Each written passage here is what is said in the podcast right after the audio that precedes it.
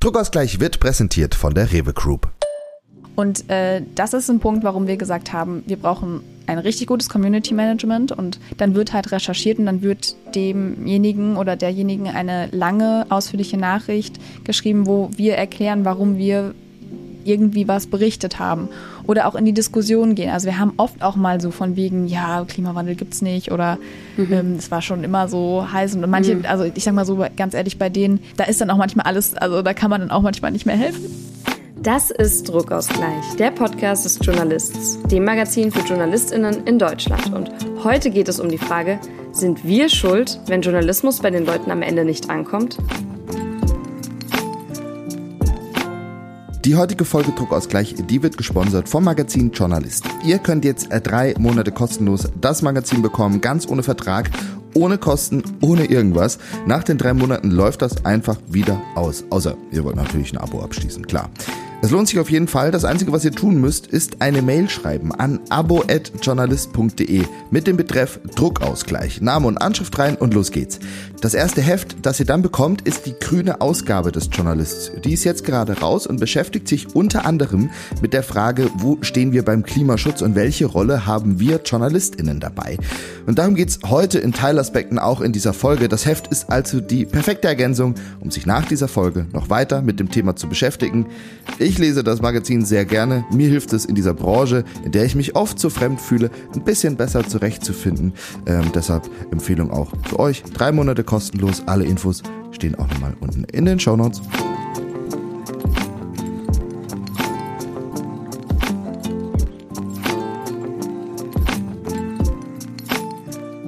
Zehn zahme Ziegen zogen zehn Zentner Zucker zum Zoo. Zehn zahme Ziegen zogen zehn okay. Zentner Zucker Wie lange bist du schon wach, Luke? Seit 6.20 Uhr. Okay, irgendwie sieht unser Morgen sehr anders aus voneinander. Aber gut. ja. Also ich bin auch seit 6.30 Uhr wach, aber ich habe noch nicht die Energie, die du hier gerade hast. Ja, gut. Könnte auch daran liegen, dass meine letzten fünf Tage die Hölle waren, aber ja. wer weiß das ja. schon. Ankatrin, Luca. Ich war die ganze Woche äh, auf einem Feuerwehrlehrgang und bin völlig raus aus der Medienwelt. Was habe ich verpasst? Wo ist der heiße Scheiß? Anke, Ankatrin, wo sind die Mercher? Ähm, wer hat welchen Preis gewonnen? Äh, was ist passiert? Ähm, Gab es einen Skandal? Welches Medienhaus äh, hat wieder Scheiße ge gebaut? Ähm, wer ist plötzlich neuer Host und damit Star und auch Journalist, obwohl er vorher Influencerin war? Bald ist wieder der 1. September, die Ausbildung gehen los, die Volos gehen los. Geht die auch am 1.9. los bestimmt, ne? Weiß die meisten, nicht. ja. Ich ja. 1.9., 1.10. Deshalb eine heiße Phase. Ankatrin, äh, bring mich auf den neuesten Stand. I got nothing, Luca. Sehr gut. Sommerpause. Und, und damit zum Sport. Nein, es ist wirklich, es ist wirklich eine sehr ruhige Phase. Und als jemand, der unter anderem mit regelmäßigen Veröffentlichungen arbeitet und bei einem, ähm, unter anderem bei einem Politikmagazin, ist es ein bisschen anstrengend aktuell. Ähm, das heißt, bei mir ist Sommer meistens so, wenn alle anderen sich so richtig geil entspannen, dann habe ich richtig Stress, weil nichts passiert und wir trotzdem Dinge machen müssen. Ich möchte ja immer noch, wie, ich suche weiterhin, äh, bisher konnte mir noch keiner helfen, ich suche weiterhin nach dieser Medienbranche, die es immer schafft, von Anfang Juli bis Ende September in die Sommerpause zu gehen. Ähm, ich möchte immer noch gerne arbeiten, hit, hit me up. Ich sitze hier heute Morgen noch im Hoodie, Luca. Ja. Aber das werde ich ja bald nicht mehr können, denn es ist heiß, es ist Sommer, es ist Klimawandel. Ach du Scheiße. Ich dachte, ich dachte wirklich, worauf will sie hinaus? Oh, ich hatte noch keinen Kaffee, das war ein ja, Fehler. Aber vielleicht, äh, vielleicht ist es ist, ist diese unglaublich unsäglich dumme Moderation gar nicht gar nicht so blöd, weil äh, sie vielleicht schon so ein bisschen auch beschreibt äh, oder vielleicht aufzeigt, dass es da vielleicht manchmal ein Problem gibt. Es geht ja eigentlich grundsätzlich um die Frage, warum kommt unser Journalismus manchmal nicht an, ja? Und sind wir da und äh, oder inwiefern sind wir daran selber schuld? Und wir wollen das ganze Thema erläutern am Beispiel Klimawandel. Klimaberichterstattung, da passiert viel, das ist äh, auch innerhalb der Medienbranche selber ein auch kontroverses Thema, ja, weil man, glaube ich, immer noch nicht so richtig weiß, wie macht man es denn jetzt richtig? Wie geht man da korrekt dran? Braucht's Klima vor acht? Braucht braucht's eine eigene Redaktion oder braucht's grundsätzlich in jeder Redaktion Leute, die sich mit dem Thema Klima beschäftigen und so weiter und so weiter und so weiter. Wir beide haben da ja zwei verschiedene Standpunkte. Würde Worauf ich, sagen. ich mich freue, weil die diesmal sehr deutlich voneinander abweichen. Glaube ich, glaub ich auch. zumindest. Ja, ich glaube, ich bin, ich habe schon so ein bisschen den konservativeren Ansatz. Und wenn das okay für dich ist, würde ich auch einfach mal beginnen. Erklär mir einfach mal deine Meinung. Go. Ich, ich würde es jemand anderen erklären lassen. Äh, und zwar meinen Kumpel, den ich namentlich nicht weiter nennen möchte. Ähm, habe mich selber dazu entschieden, ihn einfach zu anonymisieren. Aber er ist jemand, bei dem unser Klimajournalismus nicht ankommt. Ich schätze diesen, diesen Freund sehr und ich habe ihn gefragt, was nervt dich denn an unserem Journalismus? Für mich persönlich wird über den Klimawandel zu viel berichtet, ohne dass wirklich neue Informationen dabei ist. Ich habe verstanden, dass Extremwetterereignisse heftiger werden, dass sie häufiger kommen, dass Südseeinseln absaufen, das ist alles schlimm, aber das ist jetzt auch nichts Neues. Und trotzdem, immer wenn irgendwie Extremwetterereignis ist, wird darüber berichtet, kommt immer ein Nebensatz, dass auch das eine Folge des Klimawandels ist, was im Übrigen ja auch unseriös ist, weil wenn die in ihrer Häufigkeit zunehmen, dann können wir ein Einzelnes immer noch nicht sicher dem Klimawandel zuordnen. Nur halt die Zusammenschau in ihrer Gesamtheit sehen wir, dass es, dass es mehr wird. Das ist halt letztlich auch eine relativ, also eine Wissenschaft mit großen Unsicherheiten. Er sagt also, wir schreiben zu viel und sind dabei nicht konstruktiv. Ja, das ist ja erstmal auch gar nicht unsere Aufgabe. Ich meine, wir, wir berichten ja schließlich. Beispielsweise sagt aber die Medienforscherin Alexandra Borchert in einem Interview beim Deutschlandfunk, was ich gehört habe, dass der Journalismus da wirklich immer noch zu sehr ermahnen sei und die Berichterstattung von Lösungsansätzen eben nicht ausreichend genug stattfinde. Und wenn diese Lösungsansätze keinen Platz bekommen, dann wirkt die Lage natürlich noch mal viel dramatischer. Also ich meine, sie ist dramatisch, ne? Um Gott, Gottes Willen, versteht uns nicht falsch. Aber sie wirkt natürlich noch viel dramatischer, weil man ja das Gefühl hat, oh fuck, es passiert ja gar nichts. Und ein Artikel von JournalismusforscherInnen aus Kanada, auch unten verlinkt, übrigens auch das Interview mit Alexandra Borchert auch in den Shownotes verlinkt. Ähm, JournalismusforscherInnen aus Kanada behaupten, dass das kontraproduktiv sei, wenn wir so destruktiv berichten. Denn durch das vermeintliche Dramatisieren sorgt man dafür, dass sich Leute abwenden. Und es klingt für mich auch logisch. Und ähm, das kann ich nachfühlen. In der Feuerwehr sagen wir immer, es bringt manchmal nichts, mit der komplett verfügbaren Stärke aufzufahren, da das oft für Panik in der Bevölkerung führt. Also Klimawandel, großes Thema, deshalb müssen wir jeden Tag dazu Nachrichten rausballern, ballern, ballern, ballern, ballern, ballern. Ist aber vielleicht kontraproduktiv, weil die Leute dann nicht mehr rational und logisch handeln, sondern sich, wie gesagt, eben abwenden. Und vielleicht ist das auch eine Erkenntnis für uns Journals. Vielleicht ist weniger mehr und wir können mit gezielter, mit gezielten konstruktiven Beiträgen viel mehr erreichen. Wir sind ja auf unsere beiden Standpunkte und vor allem auf den Unterschied zwischen unseren beiden Standpunkten so ein bisschen durch dieses Beispiel des obligatorischen Absatzes in einem Artikel, keine Ahnung, tagesschau.de oder sowas genau, gestoßen. Ja. Ja. Dieser Absatz, der dann immer noch hinten dran steht, wie diese Blöcke eben, die es unter anderem von den Nachrichtenmeldungen gibt, so ähm, Extremwetterereignisse häufen sich. Das ist eine Folge des Klimawandels, sinngemäß. Und ich kann deinen Standpunkt und den von deinem Kumpel prinzipiell verstehen. Und gleichzeitig habe ich bei dem Thema ganz andere Gefühle, weil nicht zu erwähnen, dass es den Klimawandel gibt, dass es die Klimakrise gibt, dass es eben verstärkte Extremwetterereignisse gibt, etc., würde sich meiner, meinem Gefühl nach auch falsch anfühlen. Ist also, keine Option wahrscheinlich, ja. Fühlt es sich da für dich dann aber nicht auch trotzdem ein bisschen falsch an, ich sage jetzt mal, die ZuschauerInnen da draußen atmen zu lassen und, und ihnen die Pause von der Erwähnung des Klimawandels zu geben? Also, es interessiert mich wirklich. Denkst du nicht, dass es immer wieder an den Tisch geholt werden muss, dieses Thema? Äh, absolut. Also, wie gesagt, ne, ähm, der Klimawandel ist, ist ein unglaublich großes Thema und damit hat er natürlich einen unglaublich großen Nachrichtenwert. Deshalb müssen wir viel darüber berichten. Ähm, aber ich glaube, wir, ich glaube schon, dass wir es falsch machen. Also, dass wir jungen Journalisten es falsch machen und ich, ich hoffe, dass wir da heute vielleicht ähm, eine Lösung für finden.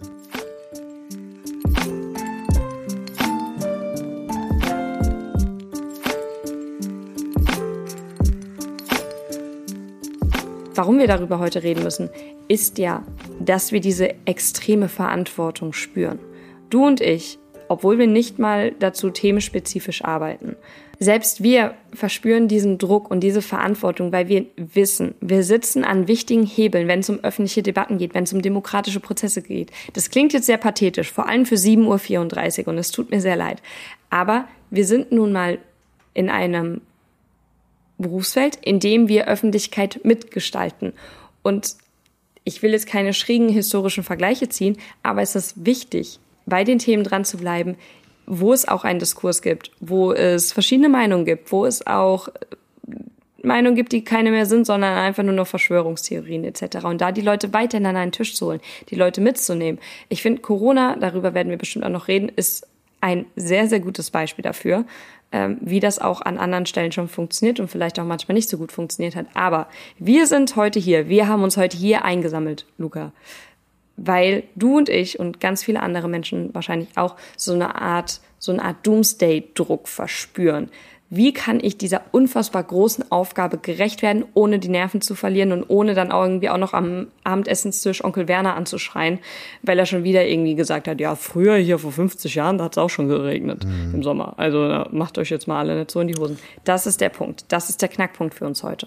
Genau. Und ich finde es total gut, was du hier ansprichst, äh, die Verantwortung, ja, die wir als JournalistInnen, äh, als für die Gewalt, als Instanz, als Informationsgeber haben. Äh, gefühlt handeln wir in so einer Kurzschlussreaktion. Ja, Klimawandel ist da, großes Thema. Wir müssen jetzt alle damit vollballern, dass es das gibt und äh, bestenfalls jeden Tag irgendwo darüber informieren. Ich glaube, dass da mittlerweile schon ein großes Umdenken stattfindet, aber gerade wir sind ja diejenigen, die kurz mal den, die, die kurz mal dann in, innehalten müssen und die sagen müssen, okay, wie können wir denn jetzt möglichst effektiv die Leute erreichen? Wie können wir sie sinnvoll erreichen? Wie können wir sie zum Handeln bewegen? Obwohl, das geht wahrscheinlich schon wieder zu weit, ne? Wir sind JournalistInnen, keine Influencer. Aber wie können wir, wie können wir dieses Thema den Leuten nahebringen, dass sie bestenfalls daraus für sich Handlungsmöglichkeiten erkennen und sie für sich auch anwenden und nicht einfach nur resignieren? Und das ist ja auch unsere Aufgabe. Und dass wir auch selbst nicht resignieren. Ja. Das, genau. Ich habe noch einen anderen Ton von meinem Kumpel. Äh, den möchte ich, den möchte ich auch gerne noch abspielen. Ähm, das fand ich nämlich auch noch wirklich sehr interessant. Dann heißt es, weiß ich nicht, es, es steigt noch schneller die globale Durchschnittstemperatur als erwartet. Wie schnell denn? Wer hat sich damit auseinandergesetzt? Gibt's wie, wer ist dafür, wer ist dagegen? Wo, wie reagiert da die Wissenschaft drauf? Ist ja nicht so, dass Wissenschaft und sicherlich auch die Klimawissenschaft nicht, nicht polarisiert wäre, dass es da nicht solche und solche Stimmen gäbe. Bestimmt gibt es da Dinge, Sachen, da stimmen die, also es gibt einen wissenschaftlichen Grundkonsens auch in der Klimawissenschaft, das glaube ich schon. Aber es wird alles als, als ein Konsens verkauft. Und ich habe noch nie eine Gegenstimme gehört. Ich habe noch nie eine kritische Nachfrage im Interview mit einem Klimaforscher gehört. Da muss ich, glaube ich, zu sagen, dass das würde ich nicht so überspitzt äh, hinstellen. Aber ich, ich würde dem Ganzen im Kleinen schon zustimmen. Denn aus Gründen habe ich mir in der letzten Zeit große Teile des IPCC-Berichts reingezogen. Also des, äh, des Klimaberichts der Vereinten Nationen. Und dort wird auch immer sehr vage über das gesprochen, was beispielsweise nach 2050 passiert. Und da wird wirklich sehr vage darüber gesprochen. Und das ist eine wissenschaftliche, eine wissenschaftliche Ausführung, eine der größten, die es, die es gibt. Einfach weil man aber einfach nicht weiß oder mit Gewissheit sagen kann, was nach 2050 passiert. Bis dahin schon relativ gut, aber danach wird es sehr, sehr, sehr, sehr, sehr, sehr schwammig. Und das ist, glaube ich, auch diese ähm, ähm, diese fehlende Debatte, die mein Kumpel hier anspricht, er sagt ja auch, natürlich gibt es einen Klimakonsens, natürlich wissen wir, der Klimawandel existiert und natürlich wissen wir, der ist menschengemacht. Aber innerhalb dieses Dings gibt's halt, keine Ahnung, Meeresspiegelanstieg ist irgendwas zwischen 20 Zentimeter und 1,10 Meter. bis 2100. Aber in der, in der Klimaberichterstattung findet das, korrigiere mich gerne, aber findet genau diese, diese Bandbreite nicht so richtig statt. Und genau aufgrund dieser Eindrücke fühle ich mich so an die Corona-Pandemie erinnert. Und eigentlich würde ich ganz gern die Berichterstattung über die Pandemie auch so ein bisschen als Use Case nehmen, auch für die Zukunft einfach. Weil auch hier, es gab viele Menschen, die auf einmal in der Medienbranche sich mit vermeintlichen wissenschaftlichen Inhalten auseinandersetzen mussten, die sich mit neuen Publikationen auseinandersetzen mussten, die lernen mussten, was eine Fachmagazinveröffentlichung ist, was quasi diese Vorveröffentlichung unter Peers ist, was tatsächlich eine Studie am Ende des Tages ist, etc. Ich glaube, da können wir ganz, ganz viel daraus lernen. Und ich verstehe prinzipiell auch die dem Wunsch nach einem wissenschaftlichen Diskurs, den es auszutragen gilt, den, den die Menschen auch sehen wollen. Sie wollen verschiedene Meinungen sehen. Sie wollen sehen, dass wir als JournalistInnen verschiedene Meinungen zulassen, verschiedene Standpunkte und Erkenntnisse auch gegeneinander aufwiegen. Ich frage mich immer nur so ein bisschen, also was treibt die Menschen an? Und ich glaube, das ist ein wichtiger Punkt, um es, das zu verstehen, um weitermachen zu können. Aber was treibt die Menschen an, das Ganze als weniger schlimm wahrnehmen zu wollen? Weil ich persönlich gehöre eher zu der Gruppe, die sagt, okay, ich gehe jetzt nicht vom Worst Case aus, aber lasst uns mal bitte wirklich über die harten Fakten der Auswirkungen sprechen. Und damit meine ich jetzt nicht nur den Meeresspiegel, sondern ich meine sozioökonomische, ja. soziokulturelle, ähm, politische, ganz, äh, ganz klar politische Auswirkungen, die das Ganze auch hat. Lasst uns darüber sprechen, was es auch für uns in Europa bedeuten kann, aber eben auch, was in anderen Teilen der Welt bedeuten kann, wie wir als Weltgemeinschaft das auch geopolitisch angehen können, etc. Und das sind schon so viele so große Fragen, dass ich mich, dass ich mir selbst gar nicht zuhören möchte, aber wir müssen sie eben stellen und ich frage mich, wie wir die Menschen dazu bekommen, sie sich mit uns stellen zu wollen und nicht einfach nur genervt davon zu sein und zu sagen, ah, die Journalistin, die machen schon wieder Panik. Das ist ja auch das Druckausgleichige an dieser Folge, ne? Also, weil ich glaube schon, dass wir ja gar nichts falsch machen eigentlich und wir auch auch wieder meine persönliche Meinung und wir auch gar nichts dramatisieren, denn aus meiner Sicht ist die Klimakrise nun mal wissenschaftlich belegbar und extrem dramatisch. Selbst wenn wir Abstufungen vornehmen, selbst wenn der Meeresspiegel nur um 20 Zentimeter ansteigt, selbst dann ist das immer noch dramatisch. Und an diesem Punkt werde ich eben auch ratlos. Wie sollen wir denn weniger dramatisch berichten, um die Leute wieder zu erreichen? Also ich, ich, ich verstehe nicht, wie das geht. Und ich, äh, und ich hoffe auch, dass, dass wir vielleicht da gleich in dem Interview ähm, da noch ein bisschen drauf kommen können oder vielleicht den einen oder anderen Einfall haben. Ähm, denn ich fühle mich da schon so ein bisschen machtlos, Leute wie mein Kumpel zu erreichen. Und gleichzeitig ist es halt nun mal unsere verdammte Aufgabe, die Leute zu erreichen. Gerade bei diesem wichtigen Thema Klima. Ob jetzt die daran schuld sind oder wir, ist da erstmal egal. Der Job liegt bei uns.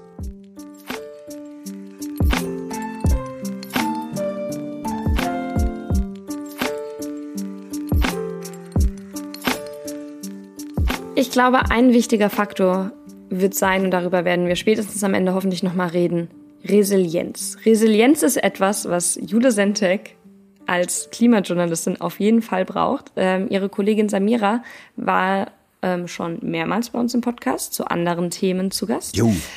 Und gemeinsam haben sie jetzt ein zweites klimajournalistisches Format. Ähm, die beiden sind äh, HostInnen und JournalistInnen der ersten Stunde vom sehr bekannten Instagram-Kanal Klimaneutral, über den haben wir auch geredet, aber es gibt es auch noch einen Podcast namens Climate Gossip, den die beiden als äh, freies Projekt veröffentlicht haben. Und das war für mich so ein bisschen der Punkt zu sagen, okay, warum braucht es denn jetzt in dieser Medienlandschaft noch einen weiteren Podcast? Ähm, hat uns alles so ein bisschen hat sich alles sehr schön zusammengefügt und deswegen habe ich mit Jule gesprochen über die Vergangenheit von Klimaneutral, über Climate Gossip, über Klimapolitik und äh, wie es ist, mit äh, KritikerInnen zu reden. Und ich würde einfach mal sagen, Luca, hoffentlich bringt das ein bisschen Klarheit in unsere Gedanken. Film ab. Weshalb reicht ein Instagram-Kanal namens Klimaneutral nicht? Weshalb setzt du dich mit Samira, mit der du auch zuvor bei Klimaneutral gemeinsam gehostet hast, weshalb setzt ihr euch jetzt nochmal hin und macht auch noch, noch einen weiteren Podcast sozusagen zu diesem Themenbereich? ja, der Grund ist einfach, dass eben Social Media, ähm, das ist dann auch das, was wahrscheinlich viele blöd finden, dass man natürlich da sehr verkürzen muss und die wichtigsten Aspekte und viele Dinge einfach ungesagt bleiben, weil man sich ja um mit, ja, mit anderen Medien um die Aufmerksamkeit der User irgendwie rumschlägt und dann eben ja schauen muss, dass man eben dann die Themen, die auch von der Zielgruppe dann irgendwie gewollt sind, auch so ein bisschen thematisiert und oft fällt da halt super viel hinten rüber. Und das ist uns halt irgendwie ja in den letzten zwei Jahren, die wir zusammen bei Klimaneutral gearbeitet haben, aufgefallen. Ähm, wir waren zusammen bei der Klimakonferenz, wir haben zusammen die Bundestagswahl 2021 ähm, ja, be begleitet mit einem Format und äh, wir sind da ganz tief eingestiegen. Also ich glaube, wir hätten uns fast die Wahlprogramme gegenseitig vorbeten können, so ein bisschen, äh, zumindest zum Punkt Klima. Und ähm, dann, dann ist uns irgendwie immer so klar geworden, okay, man recherchiert so viel, man, man sieht die Zusammenhänge immer mehr, man sieht die Dynamiken, diese krasse Komplexität die es einfach auch braucht, um die Klimakrise zu verstehen. Und man kann es aber irgendwie nicht richtig abbilden. Und dann haben wir uns eben gedacht, okay, vielleicht könnten wir das ja in einem eigenen kleinen Format irgendwie schaffen. Und dann war irgendwie schnell klar, dass wir es mal mit Podcast ausprobieren wollen. Also ihr redet jetzt nicht über die aktuellen Nachrichten im Sinne von, das ist passiert, das ist passiert, das ist passiert, mhm. sondern ihr macht eine andere Ebene auf, ihr wollt einordnen, ihr wollt Hintergründe liefern, ihr wollt ja vielleicht auch so ein gesamtes Bild am Ende malen. Ja. Da frage ich mich aber trotzdem so ein bisschen, muss ich da nicht schon total informiert sein, um bei euch zuzuhören? Also wer ist da dann am Ende die Zielgruppe? Sind das dann tatsächlich auch, ich sage jetzt mal, Otto-NormalverbraucherInnen, die sich mit dem, den Klimafragen, dem Klimawandel nebst mhm. anderen Sachen auch noch auseinandersetzen müssen? Also wie weit muss ich da schon drin sein? Ja, ich glaube, also ein Grundinteresse muss man muss schon bestehen, sonst höre ich mir keinen Podcast an, der sich irgendwie mit klimapolitischen Themen befasst. Aber ähm, wir versuchen schon das runterzubrechen und dann so ein bisschen uns, ja, uns auch gegenseitig dann mal zu stoppen, wenn wir über eine Thematik sprechen. Jetzt zum Beispiel dieses Heizungsgesetz, was uns alle Monate lang beschäftigt oh, hat und auch immer noch beschäftigt dass wir da wirklich da anfangen ähm, bei den Punkten, die irgendwie wirklich wichtig sind für die Leute oder wo man auch mal sagt, okay, irgendwie haben da viele Medien so drüber berichtet, aber eigentlich ist es so und so ein bisschen, ja, da mal reinzugehen und sich anzuschauen, was passiert da eigentlich gerade. Das finde ich sehr gut. Das, das zeigt für mich auch wieder, ähm, wir brauchen Leute, die sich wirklich gut mit dem, mit Klima den, ähm, den Folgen, aber auch den Lösungsmöglichkeiten und so weiter auskennen, weil, äh, wie sie, so habe ich das zumindest rausgehört, äh, was sonst halt passiert, dass halt irgendwie über Dinge in Bezug auf den Klimawandel berichtet wird, die aber vielleicht gar nicht immer so zu 100 Prozent richtig sind. Weil das dann halt eben die Wirtschaftsredaktion macht und dort sitzt halt einfach niemand, der sich mit dem Thema Klimawandel auskennt. Aber wir haben relativ schnell tatsächlich das Feedback bekommen, dass uns ähm, viele gesagt haben, es ist total angenehm, euch zuzuhören, weil das ist, als wenn mir zwei Freundinnen was erklären und ähm, das auch von Leuten, die wirklich sonst gar nicht sich so krass mit dem Thema beschäftigen. Und das hat uns mhm. natürlich mega gefreut. Wir hoffen, dass wir das beibehalten können, dass wir nicht zu sehr irgendwie dann in die Themen gehen. Aber ich glaube, das gelingt uns noch ganz gut, uns dann da gegenseitig auch so ein bisschen ähm, zu bremsen und aufzupassen. Aber natürlich ist es schon so, dass, dass ich glaube, dass manche Themen für manche vielleicht auch dann nicht so, ja, dann so ein bisschen komplexer sind und dann eben genau ja eben das aufmachen, was, was dann vielleicht auch für einige too much ist. Aber ähm, ja, ich, ich bin eigentlich, glaube ich, momentan, also habe ich zumindest das Gefühl, dass uns das noch ganz gut gelingt und ja, man kann nicht immer alle abholen, ähm, aber ja, ich glaube, bisher gelingt uns das eigentlich ganz gut, das irgendwie recht runtergebrochen zu kommunizieren, was wir sagen wollen. Und vielleicht ist es auch genau das, wir sagen es mit unseren eigenen Worten. Das ist auch nochmal was anderes, als wenn ich da die ganzen Fachbegriffe die ganze Zeit jemandem um die Ohren haue. Ähm, ich glaube, das hilft auch nochmal ein, einigen zumindest. Würdest du dann sagen, dass es auch ein Format ist, was SkeptikerInnen überzeugen kann? Also ich rede jetzt hier nicht von KlimawandelleugnerInnen oder ähnlichen Menschen, die sich wahrscheinlich aufgrund ihrer politischen Meinung ohnehin niemals in diese ähm, Ecke verirren mhm. würden, außer um, ich sage es mal, stunk zu machen, mhm. also außer um negativ über Klimaberichterstattung zu sprechen. Aber die, die sagen, hey, hier läuft noch einiges schief in der Berichterstattung oder in der medialen Wahrnehmung, meint ihr, die könnt ihr dann auch mit eurem Format abholen? Ich äh, hoffe es. Wir haben jetzt noch keinen eingeladen, ähm, beziehungsweise doch eigentlich schon. Wir hatten ähm, schon mal einen Gast, äh, den wir dadurch kannten, dass er uns und unsere Arbeit bei Klimaneutral stark kritisiert hatte. Und dann sind wir aber krass an den Dialog gegangen und haben wirklich dann, und das ist ja eben das Schöne an Social Media, man kann mit den Leuten sich dann austauschen. Ähm, und da haben wir dann auch gemerkt, dass wir, also das war total schön, weil er dann auch gesehen hat, ah, okay, das sind eure Punkte, so verstehe ich euch und wir auch seine Punkte dann natürlich jetzt verstanden, vielleicht nicht, aber so ein bisschen nachvollziehen konnten und einfach dieser, dieser Austausch ist halt ja enorm wichtig, auch im Austausch zu bleiben dann eben mit, mit SkeptikerInnen.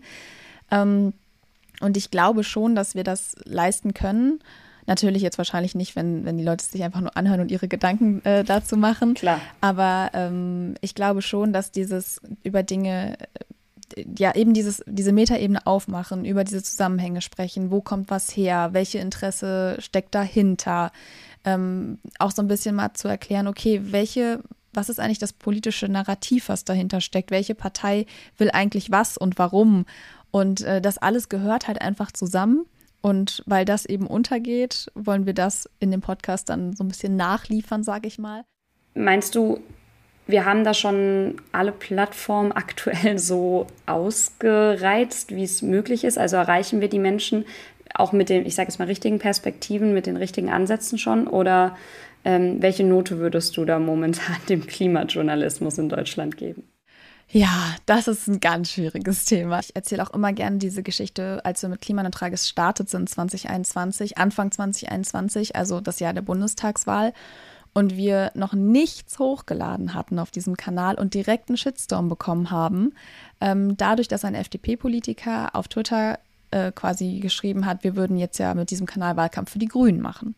Was ja schon allein, also da kann man schon so viel dran analysieren. Also erstmal das ganze Thema Klimaschutz den Grünen zuzuschieben, ist äh, reichlich dumm, weil das natürlich die Verantwortung, Verantwortung aller Parteien ist ähm, und auch der FDP. Und ähm, ja, wir hatten dann Glück, dass es so ein bisschen sich dann gedreht hat in einen Candy Storm, wie man so schön sagt, und uns das so echt in den ersten Tagen beflügelt hat.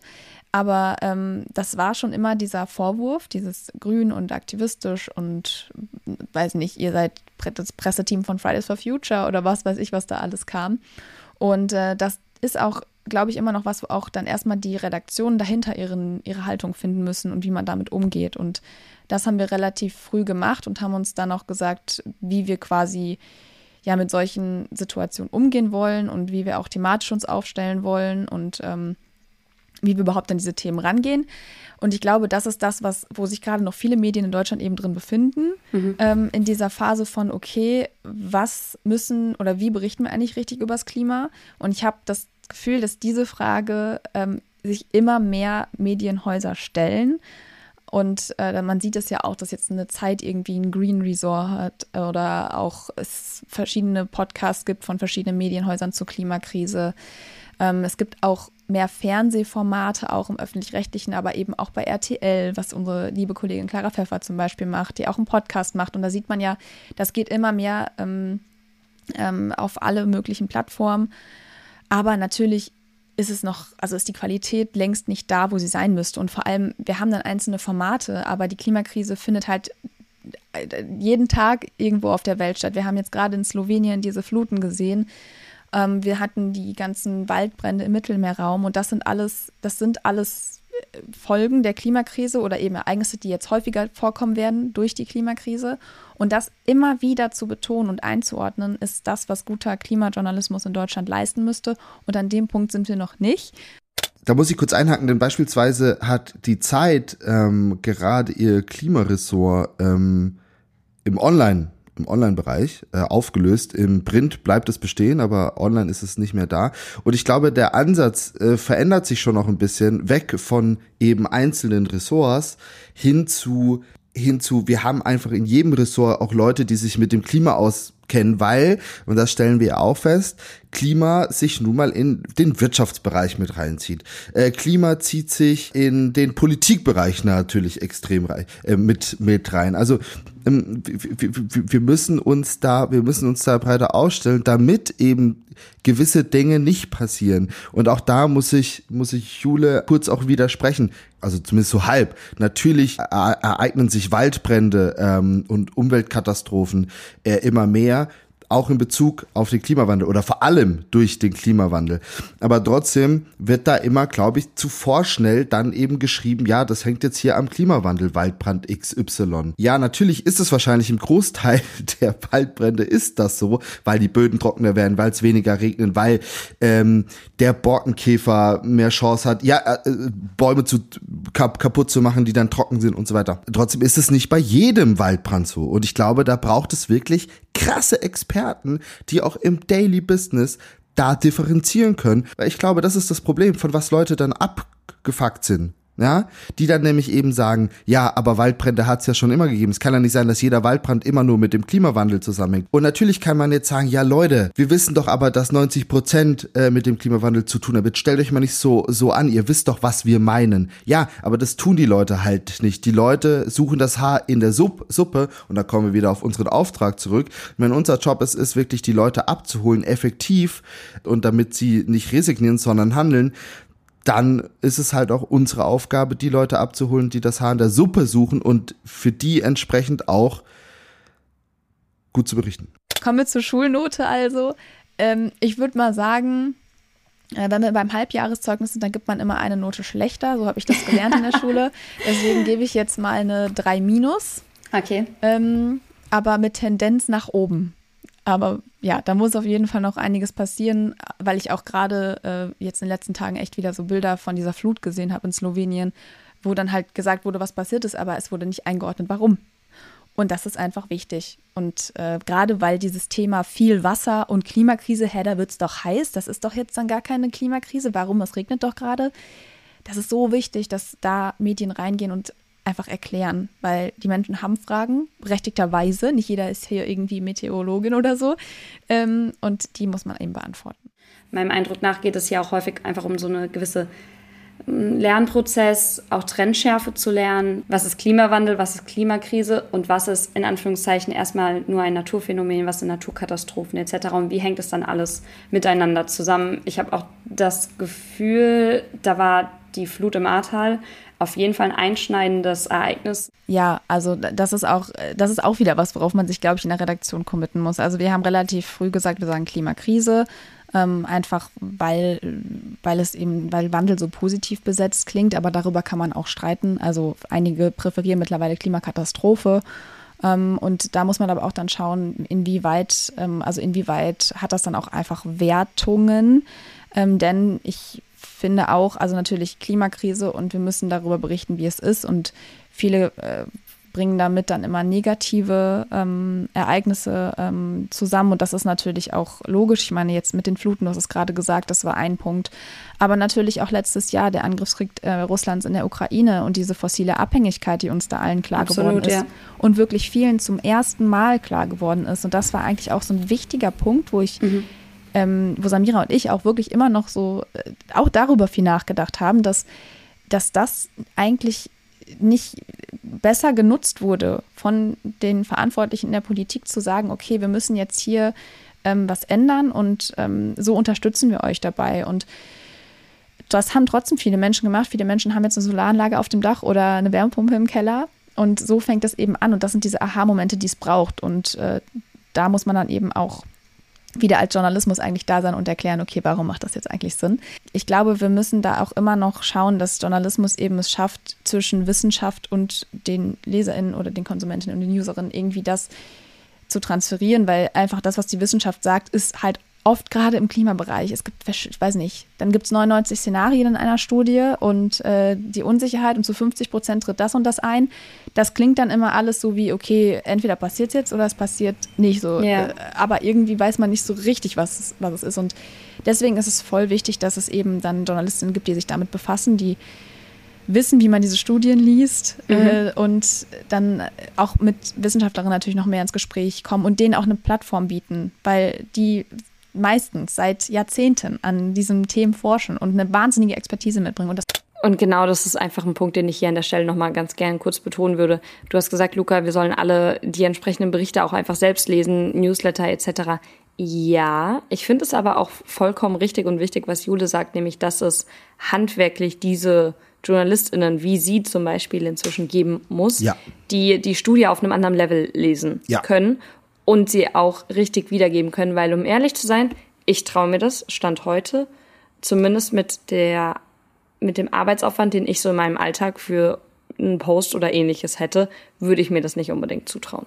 Ich glaube auch, ähm, dass die Leute, die das dann gelesen haben, nicht denken sollen, dass sie jetzt ExpertInnen sind, sondern es geht ja quasi nur darum, also mir persönlich ist es immer total wichtig, wenn ich mit einer Wissenschaftlerin rede, wenn ich mit einem Experten rede, dann muss ich selber zumindestens im, im, im Ansatz verstehen, von was die Person da spricht. Das heißt nicht, dass Klar. sie mir nicht Dinge erklären muss, aber ich muss gewisse Begriffe wissen und ich muss einfach wissen, wie da differenziert wird und so weiter. Und dafür, dafür lohnt es sich, das zu lesen, weil ich glaube, es macht Dinge schon nochmal besser, beziehungsweise sorgt es vielleicht auch einfach dafür, dass ich ein Verständnis dafür bekomme, wie komplex das eben ist und dass ich dann vielleicht jetzt nochmal eine Wissenschaftlerin fragen muss. Genau, Unsicherheit ist ja ein riesiger Bestandteil der aktuellen Gefühlslage gefühlt. Ähm, in der, sowohl bei der Rezeption, aber auch wie, wie man selbst darüber berichten kann, wo man auch die mhm. Stories findet, weil am Ende, wir als JournalistInnen müssen natürlich auch ein Thema finden, das dann wiederum der Redaktion pitchen und das Ganze muss dann auch noch konsumiert werden ja. und entsprechende Ziele, wie auch immer die je nach Medium, je nach Plattform gesteckt sind, aber die müssen ja am Ende auch erfüllt werden. Was kommt denn da besonders gut an? Also womit könnt ihr dort die Leute besonders gut überzeugen und wie kriegt ihr es dann vielleicht auch hin, die besagten wissenschaftlichen Studien und Erkenntnisse dort zu übersetzen. Das stelle ich mir sehr, sehr anspruchsvoll vor. Ja, das ist auch voll, also das ist eine Frage, die wir uns immer wieder stellen, ehrlich gesagt, weil ähm, wir also für uns klar gemerkt haben, bei uns funktionieren Feedposts am besten, am besten irgendwas mit Grafiken, äh, was Leute auch dann gerne teilen, weil es irgendwie sie betrifft zum Beispiel. Also zum Beispiel in deiner Region äh, ist das Wärmenetz schon vorhanden oder in Planung oder eben noch nicht. Ähm, also sowas äh, funktioniert immer gut. Einer unserer erfolgreichsten Posts ist wie funktioniert eigentlich eine Wärmepumpe? Und das ähm, haben wir dann irgendwie aufgegriffen. Es hat mega gut funktioniert, weil das eben die Frage ist, die sich Menschen in diesem Moment stellen. Und das, äh, ja, ist, ist so das, wonach wir dann auch thematisch gehen. Manchmal haben wir dann natürlich so Themen, wo wir sagen, okay, das müssen wir machen, weil das ist wichtig. Das funktioniert dann trotzdem manchmal nicht so gut. Ähm, aber ja, das ist dann trotzdem was, wo wir sagen, okay, das möchten wir aber einfach auch abbilden. Ist das dann auch ein Weg, auch hier wieder SkeptikerInnen zu erreichen? Da kommt es voll drauf an, wie offen die Leute sind. Also äh, wir kennen es ja alle, im Internet kann jeder schön anonym irgendwas irgendwo hin posten, aber es gibt auch die, die uns dann eine Direct Message schreiben und die ist ellenlang und uns dann erklären, warum sie nicht unserer, unserer Meinung ist ja auch Quatsch, aber warum sie ja. einfach eine andere Perspektive haben oder so auf ein Thema. Und äh, das ist ein Punkt, warum wir gesagt haben, wir brauchen ein richtig gutes Community Management und bei uns hat das auch einen hohen Stellenwert, einfach weil wir nicht nur irgendwie was herzen oder nach einem Smiley zurückschicken, sondern dann wird halt recherchiert und dann wird demjenigen oder derjenigen eine lange, ausführliche Nachricht geschrieben, wo wir erklären, warum wir irgendwie was berichtet haben oder auch in die Diskussion gehen. Also wir haben oft auch mal so von wegen, ja, Klimawandel gibt es nicht oder mhm. ähm, es war schon immer so heiß und manche, mhm. also ich sag mal so ganz ehrlich, bei denen da ist dann auch manchmal alles, also da kann man dann auch manchmal nicht mehr helfen. Arbeitsthese. Ich glaube, dass sich KlimajournalistInnen oder Menschen, die generell über Klimakrise, Naturkatastrophen etc. berichten, dass die sich viel mehr rechtfertigen müssen, dass die viel mehr Kritik ausgesetzt sind, einfach weil es eben politisch auch einfach erhitztes Thema ist und ja. gerne instrumentalisiert wird als jetzt jemand, der sich mit der regionalen, äh, ich weiß nicht, äh, Theaterkritik auseinandersetzt, obwohl da zum Teil meiner Meinung nach viel härtere Wordings und viel fragwürdiger auch dieser äh, Alltagsbezug und Leserinnenbezug zum Beispiel da ist. Wir haben total viele Krisen, Arbeitslosigkeit zum Beispiel ist auch, also eine Arbeitslosigkeitskrise oder Finanzkrise oder wir müssen gar nicht immer nur über Krisen sprechen, sondern einfach, wir haben uns als Gesellschaft auf bestimmte Sachen committed. Wir finden Arbeitslosigkeit eher schlecht. Ähm, Finanzkrise finden wir auch nicht so cool. Wir möchten eben auch keine Pandemie, sondern wir möchten gerne alle gesund sein. Aber beim Thema Klimaschutz, da mhm. ist irgendwie ähm, Feuer drin und es ist total emotional aufgeladen. Und ich, da, da spielen auch viele Emotionen, Emotionen und, und Ängste eine Rolle, weil das natürlich damit zu tun hat, Veränderungen im, im Lebensstil, ähm, Veränderungen in, in der Gesellschaft auch. Und natürlich viele Menschen auch Angst haben vor diesen Veränderungen, Angst haben vor sozialem Abstieg, Angst haben, dass äh, ja das total ihren ganzen Alltag beeinflusst. Und das ist zum Beispiel auch wieder ein Punkt, wo ich sagen würde, da müssten wir JournalistInnen dann eigentlich reingehen und sagen, okay, das hört sich jetzt so und so an, aber es kann dann ja auch so und so aussehen und wirklich mal so aufzeigen, okay, wenn, wenn wir jetzt mehr Bäume in der Stadt pflanzen und die Autos und weniger Autos fahren oder eben Autos, die nicht mehr mit Verbrennermotor fahren, was ist denn das dann für ein Stadtbild? Und wie wollen wir denn eigentlich leben? Was bedeutet uns denn eigentlich Nachhaltigkeit? All diese Fragen, die im Raum stehen, die könnten wir so schön nutzen und darüber berichten und Geschichten schreiben und, und Leute fragen, wie sie leben wollen. Ähm, und das, ja, das äh, ist, ist eigentlich das, was Klimajournalismus machen sollte. Was das bedeuten kann, wenn wir plötzlich Konflikte um Wasser haben, Konflikte um fruchtbares Land, Konflikte ähm, darum, weil noch, weil Menschen ihre Heimat verlassen müssen, weil man da nicht mehr leben kann, weil da nichts angebaut werden kann, weil es da kein Wasser mehr gibt. Äh, dass wir all diese potenziellen Konflikte auch sehen müssen und uns anschauen müssen, was bedeutet das denn für uns und unsere Grundsätze in der Gesellschaft. Und wir sehen ja auch gerade schon, wie Klimaschutz irgendwie total die Gesellschaft polarisiert und dass wir da voll aufpassen müssen. Und äh, das ist zum Beispiel auch was, wo ich das Gefühl habe, dass wir da noch gar nicht so oft drauf schauen, ähm, auf dieses ganze Thema, was das für uns oder was es auch für uns als demokratische Gesellschaft dann vor allem bedeuten könnte. Und ähm, das sind die Punkte, die ich dann immer anbringe und meistens sind die Leute dann auch so, ja, okay, verstehe ich. Ähm, aber ja, ich äh, hoffe einfach, dass es äh, abnimmt, diese, dieses ganze, äh, diese ganzen Vorwürfe. Also ich kann mir einfach vorstellen, dass am Ende auch, egal ob mit klimaneutral, Climate Gossip oder eben auch Unterhaltungsformaten wie dem von Joko Winterscheid, dass es am Ende doch dieses Puzzlestück oder diese Puzzlestücke sind, von denen du am Anfang geredet hast. Am Ende muss jeder so ein bisschen seinen Part vielleicht darin spielen, dass es insgesamt die Menschen erreicht, weil ich mir auch gut vorstellen kann, dass Menschen unterschiedlich erreicht werden. Ich glaube, es ist dieser persönliche Ansatz von Samira und mir. Also wir wollen persönlich unsere Gedanken zu Themen teilen, was jetzt nicht heißt irgendwie nur unsere Meinung, sondern wirklich so ein bisschen einordnen und dann eben so ein bisschen den Kontext zu aktuellen Themen dann auch geben oder eben auch mal ein Thema, wo wir das Gefühl haben, das ist eigentlich voll wichtig, aber wir reden voll wenig drüber und auch dann eben mit Menschen drüber reden, die richtig Ahnung haben, aber viel zu wenig gehört werden. Äh, und ich glaube, das ist genau das, was gerade noch fehlt, dieses ja, hoffentlich niederschwellige im Gespräch über die Klimakrise sprechen, weil wenn wir mal andere Podcasts anschauen, die sich mit dem Thema beschäftigen, das sind oft ähm, irgendwelche Fragen, die dann da beantwortet werden. Weiß ich nicht, werden unsere Energiepreise in Zukunft teurer oder so. Ähm, oder eben dann nur auf positive Klimaschutzlösungen schauen oder sich halt News angucken und dann dazu mit jemandem sprechen. Aber dieses, ich habe das Gefühl, dass dieser, so ein bisschen dieser Laber-Podcast plus Infos ähm, plus vielleicht dann nochmal ein Gast, der nochmal ein bisschen mehr äh, Know-how und Ahnung mitbringt. Ähm, das das gibt es noch nicht und gerade im Klima, also gerade eben dann im Klimabereich, ähm, haben sich auch noch nicht so viele so an dieses pure Thema dann Klimapolitik auch rangetraut. Das ist dann oft eher so ein bisschen so wirklich auf die großen Lösungen schauen und was können wir denn eigentlich und äh, was steckt denn eigentlich in Wasserkraft und so. Aber dann wirklich mal zu schauen, okay, die, die, gerade wird das geplant von der Politik. Ist das jetzt schlau? Was könnte denn dann passieren, wenn wir jetzt LNG-Terminals bauen, die fest da verankert sind an unseren Küsten? Haben wir dann vielleicht fossile Infrastruktur für die nächsten paar Jahre und wollen eigentlich klimaneutral sein 2045? Also all diese Fragen dann stellen, die dann oft bei anderen Podcasts, glaube ich, noch nicht so beantwortet werden.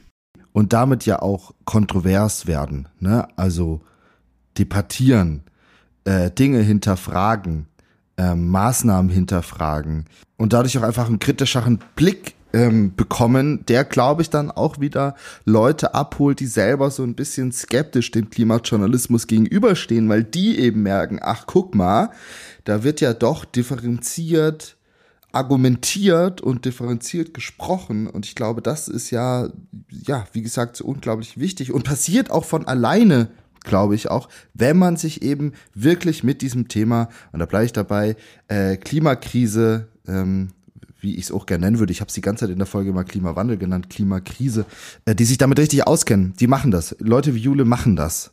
Wer das nicht macht, ist eben Harald, der, äh, der im, im Daily sitzt für, für online. Ich glaube, der, der macht das wahrscheinlich nicht. Der macht es nicht. Es machen aber auch ganz wichtige Schnittstellen vielleicht wie ähm, Agenturen, die wirklich vorbereitete Absätze zum Teil haben, die immer wieder reinkopiert werden. Auch die machen das natürlich nicht. Aber ich möchte diesen Einzelpersonen da auch gar nicht unbedingt den Vorwurf machen, weil das wäre jetzt irgendwie auch wieder einfach zu sagen, ja, Harald hat verkackt, weil Harald ist halt einfach faul. So ist es. Nee, ja, klar, nicht. gar nicht. Sondern ja. wir brauchen hier wirklich ein verschärftes Verständnis davon, dass das eine riesige Baustelle ist im Journalismus, wie wir mit diesem riesigen Themenkomplex umgehen.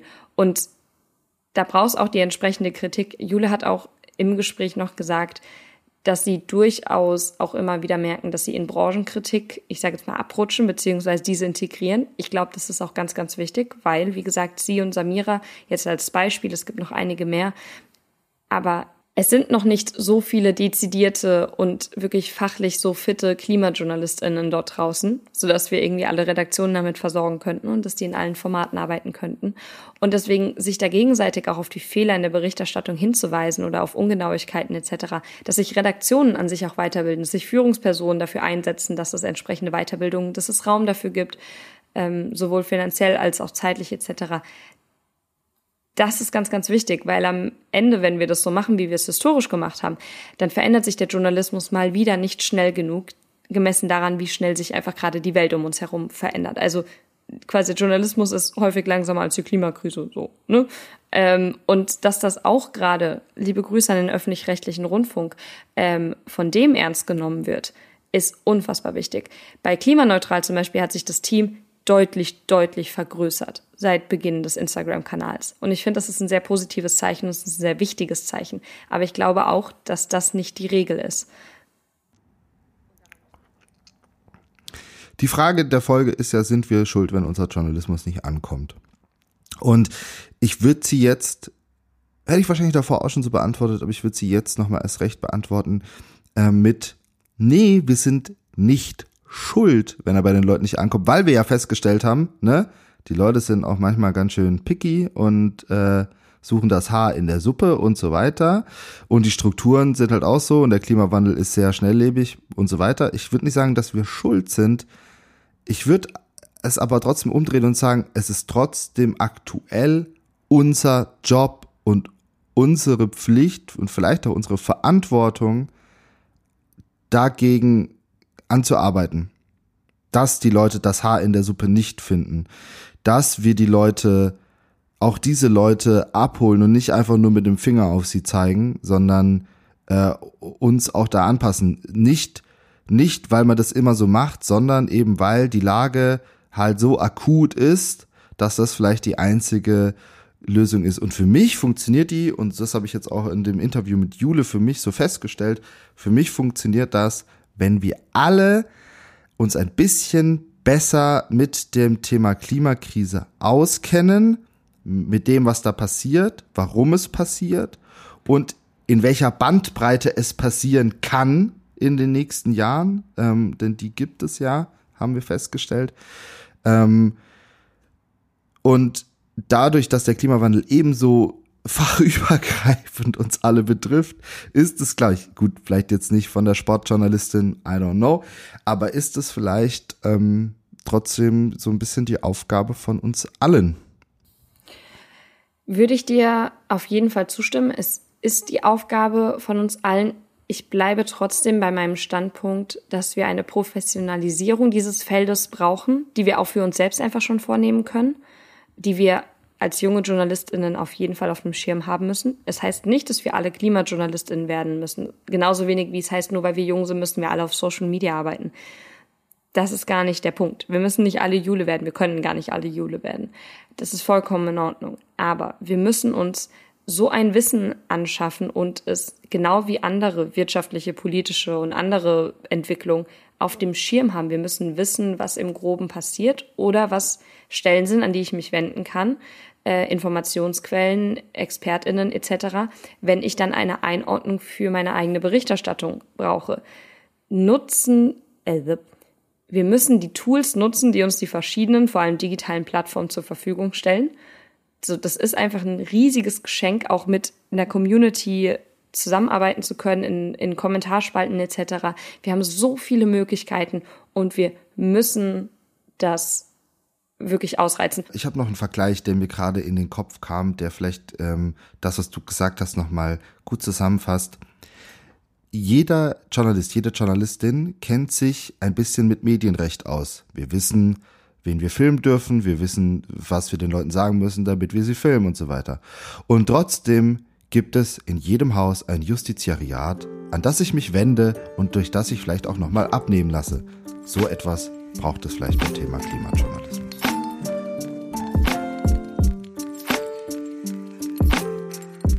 So, Ankatrin, lass uns zu unserer schönen Rubrik kommen. Welchen heißen Scheiß hast du für uns? Welchen Techniktipp? Welches IT-Schmankerl hast du uns heute wieder vorbereitet? Was erleichtert mir im Alltag mein Leben? Ich möchte mal wieder ein Plädoyer für Notion an dieser Stelle platzieren. Ich weiß gar nicht, Luca, ich mache hier irgendwie immer Werbung für einzelne Apps und Dienste. Ich, ich finde es Ja, das unfair, erwarte ich dass, noch auch, niemand, ähm, dass noch niemand auf uns zugekommen ist und ich dafür Geld bekomme, weil das ist, glaube ich, rechtlich gesehen eine ziemlich fragwürdige Sache, die wir hier machen. Egal. Notion, Gibt auch andere Tools. Ähm, Google Drive. Notion ist weiterhin ein ähm, digitales Notizbuch, das aber auch mit Datenbanken etc. arbeiten kann. Also wirklich extrem interaktiv und ich habe mir dort ein neues Template besorgt. Man kann sich dort auch Templates kaufen. Ja, I'm that girl. Und das habe ich getan, den Ultimate Life Planner und es sind so viele sinnvolle Sachen da drin. Ihr könnt mir gerne schreiben, wenn ihr diesen, diesen sehr spezielles, wenn ihr dieses sehr spezielle Template haben wollt. Ich finde es auf jeden Fall mega geil. Ich plane gerade meine Urlaube für nächstes Jahr, aber es macht einfach Bock. Es macht so viel Spaß, das Ganze im Griff zu haben. Du guckst dir dieses Notion an und du siehst einfach, ja, hier ist Druckausgleich, hier ist das Newsletter-Projekt und hier ist meine Urlaubsplanung und alles ist cool und klug miteinander verknüpft. Es dauert. Es dauert super lange, das Ganze gut aufzusetzen, aber wenn das einmal sitzt, Junge, Junge, Junge. Notion ist wirklich, es ist keine Werbung. Also es ist, doch, es ist irgendwie Werbung. Sorry, sorry Ankatrin, ich kann das gerne sagen. Es wirkt, wirkt schon sehr werblich.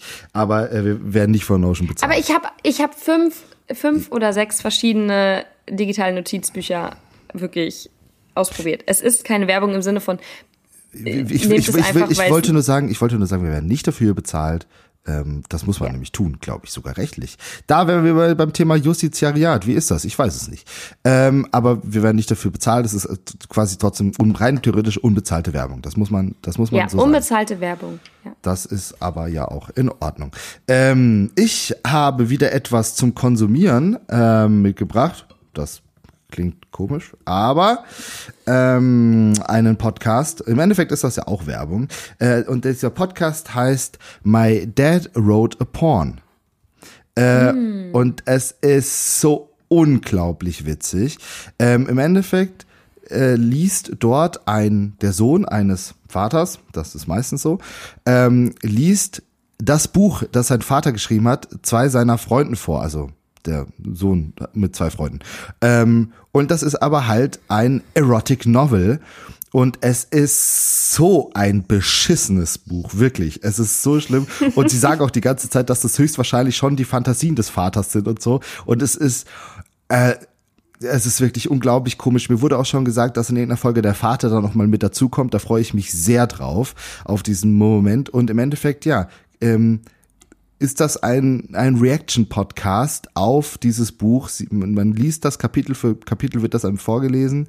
Ähm, ich höre das immer zum Einschlafen. Das ist manchmal ein bisschen, bisschen wild, ehrlich gesagt. Weil, na, es ist halt trotzdem immer noch. Stell mir vor, dass es sehr viele verschiedene Gefühle sind in diesem Moment. Ja, es ist, es ist ja trotzdem immer noch ein, Porno, der da vorgelesen Ja, wird. ganz genau. Aber es Ganz ist genau. durch diese Einordnungen, durch die Kommentierung ist es wirklich, es ist Gold wert.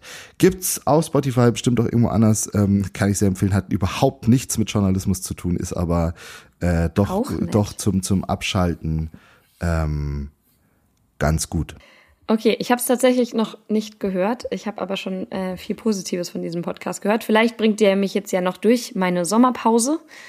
Unsere Sommerpause, wir hatten ja keine richtige, aber die leichte, die wir hatten, nämlich zwei längere Veröffentlichungszyklen zwischen den jeweiligen Folgen, ist jetzt auf jeden Fall vorbei.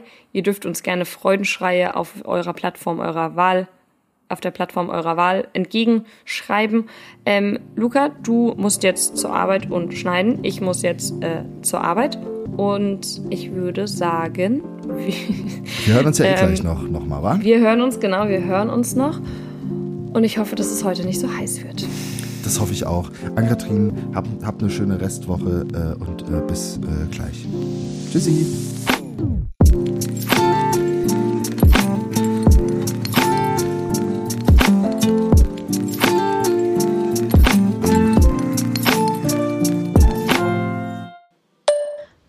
Morgen, Luca. Jetzt, ein paar Tage später, nachdem ich vor allem noch mal ein paar mehr Kaffee getrunken habe und nicht ganz so früh dir diese Sprachaufnahme schicke, wie wir den Podcast aufgenommen haben, muss ich sagen, diese Folge hat mir wirklich, wirklich geholfen.